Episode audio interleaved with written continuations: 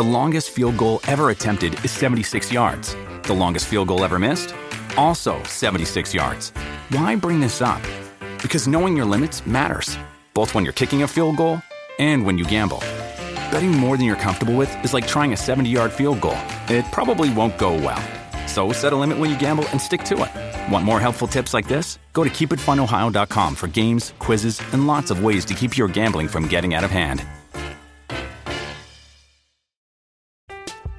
I'm Alex Rodriguez. And I'm Jason Kelly.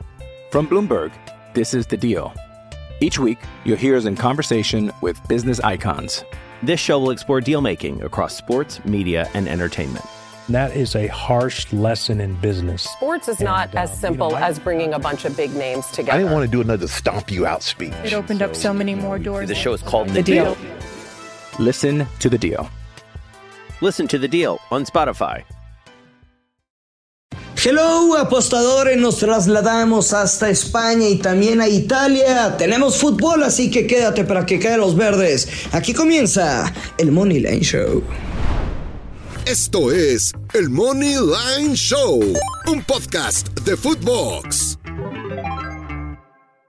Hola, ¿qué tal? ¿Cómo les va, señoras y señores? Bienvenidos a otro episodio del Money Line Show.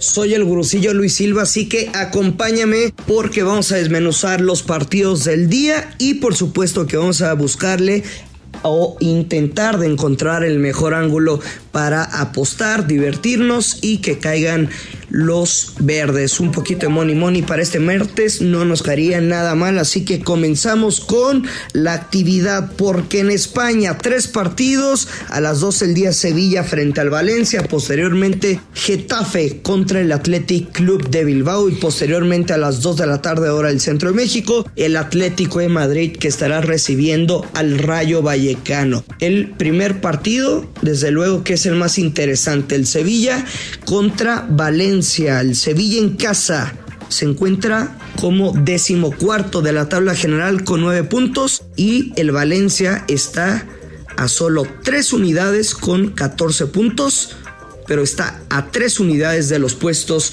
europeos. Por eso la importancia del Valencia para intentar sumar, aunque sea como visitante y aunque sea un buen rival como el Sevilla, que ahora desde la incorporación de San Paoli, pues simplemente han tratado de darle vuelta a la tortilla y ahora vienen de vencer por la mínima diferencia al Mallorca como visitante. Antes de eso registraban dos empates a un gol. En la Champions contra el Borussia Dortmund y antes en casa contra el Athletic de Bilbao. Del otro lado, el Valencia viene de un empate a dos goles contra el Elche. Este pronóstico que, que de hecho me tiró un pick, un parlay el fin de semana, así que esperemos ahora poder darle la vuelta pues simplemente a ese resultado adverso.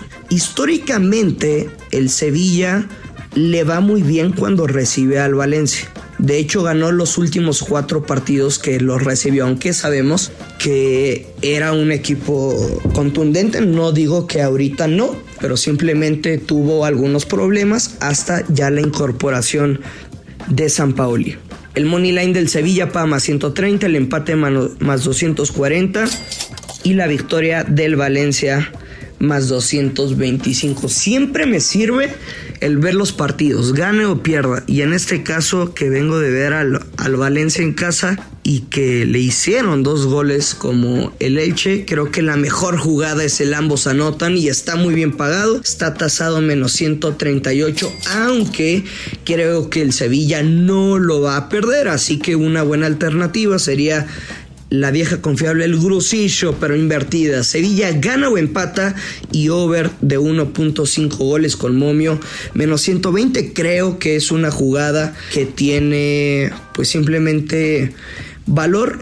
Así que ustedes pueden elegir la vieja confiable, el gurusillo invertida con momio menos 120 o el ambos anotan y ya cuando anoten los dos pueden dejar de ver el partido. Aparte que no se me hace mal momio el menos 138. Ahora Getafe que estará recibiendo al Athletic de Bilbao a la una de la tarde hora del centro de México. El Athletic de Bilbao está en la sexta posición, apenas está rozando los puestos europeos y el Getafe con 8 puntos está a una unidad de distancia de la zona de descenso. ¿eh? Ojo con eso, porque por eso podría ser importante en este partido. Ahora, el Getafe como, como local es el cuarto peor de la Liga de España, aunque apenas van pocas jornadas. Viene a empatar sin goles contra el Rayo Vallecano y antes de eso tuvo dos descalabros seguidos, aunque uno de ellos fue contra el Real Madrid. Y el Athletic de Bilbao ciertamente no ha hecho malas cosas. Como visitante viene de un empate a un gol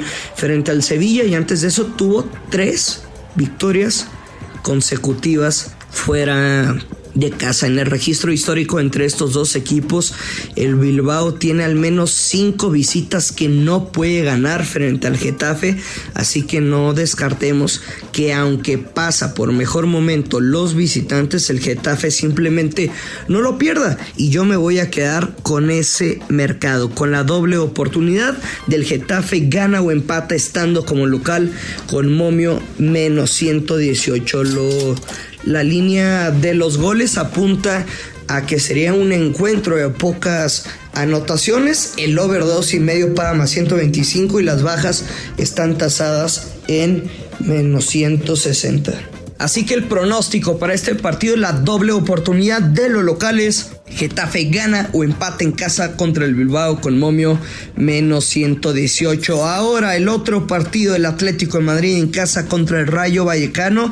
Sí me hace ojitos ese menos 180 money line de los colchoneros. Aunque sea el pronóstico más lógico, pues tratamos de ganar, ¿no? No de ganar ganar dinero, no ganar el pick más chingón. El, el Atlético de Madrid con 19 puntos en el tercer escalón y están a 20. Mira, estoy teniendo que utilizar mis dedos, qué idiota soy, ¿verdad? Pero bueno, eso no importa. Son, son tres unidades de distancia del Barcelona en el segundo puesto y en la décima posición el Rayo Vallecano. Es cierto, no ha sido el mejor local el Atlético de Madrid, ya que en cuatro juegos apenas ha anotado 7 goles, pero recibió 6. Y el Rayo Vallecano es un equipo de media tabla en, en el listado de los mejores o peores equipos visitantes. Así que les digo y repito, no hay que ser muy inteligentes simplemente para tomar al Atlético de Madrid Money Line. I'm Alex Rodriguez. And I'm Jason Kelly. From Bloomberg, this is The Deal. Each week, you'll hear us in conversation with business icons. This show will explore deal making across sports, media, and entertainment. That is a harsh lesson in business. Sports is not And, as um, simple you know, I- as bringing a bunch of big names together. I didn't want to do another stomp you out speech. It opened up so many more doors. The show is called The Deal. Listen to The Deal. Listen to the deal on Spotify. With Kizik hands free shoes, motion sounds something like this. Kizik helps you experience the magic of motion. With over 200 patents and easy on, easy off technology, you'll never have to touch your shoes again. There are hundreds of styles and colors, plus a squish like nothing you've ever felt. For a limited time, get a free pair of socks with your first order at kizik.com/socks. Ahora, 16avos de final de la Copa de Italia.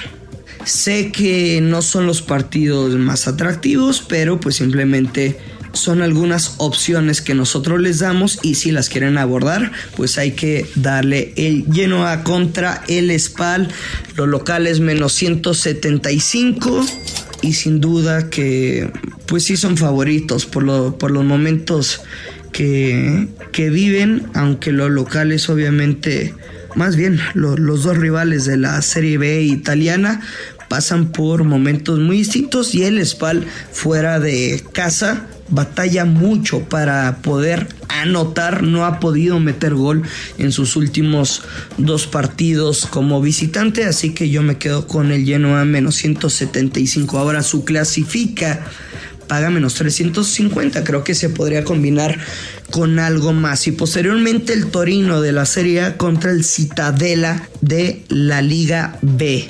de Italia, pues también no hay que ser muy inteligentes. Si tuviéramos que confiar en un equipo, pues sería con el de la máxima categoría y no con el de la Serie B, aunque el Torino tiene pues al menos seis partidos que, que, no puede ganar, viene a perder contra la Juventus, empataron contra el Empoli, pero antes de eso perdieron contra el Napoli, o sea, estamos hablando que tres de sus últimos dos más bien dos de sus últimos tres partidos, aunque no ganaron, fue contra la Juve y contra el Napoli. Otro juego que perdieron fue contra el Inter, fue contra el Sassuolo, o sea, no está pasando por buen momento, no se trata de justificarlo, simplemente enfrentaron también a buenos equipos, a buenos rivales y eso hay que ponerlo sobre la mesa. Un equipo como el Citadela de la, de la Serie B de Italia y que también no pasa pues por buen momento, no puede ganar. Es un equipo que, que haga lo que haga, no puede sumar de a tres, sea de local, sea de visita, etcétera. Entonces nos quedamos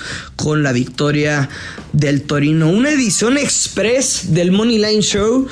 Yo les recomiendo sinceramente que tomen un partido de España. Yo no me metería en la Copa Italiana y menos si son 16 de final, si no son equipos como el Inter, etcétera Así que señoras y señores, les mando un fuerte abrazo, buena vibra para que los Verdes. Mañana ya regresa el Joshua Maya, la dinámica que ustedes conocen con el gurusillo, con el dios Maya. Así que les mando fuerte abrazo, que los Verdes. Esto es el Money Line Show.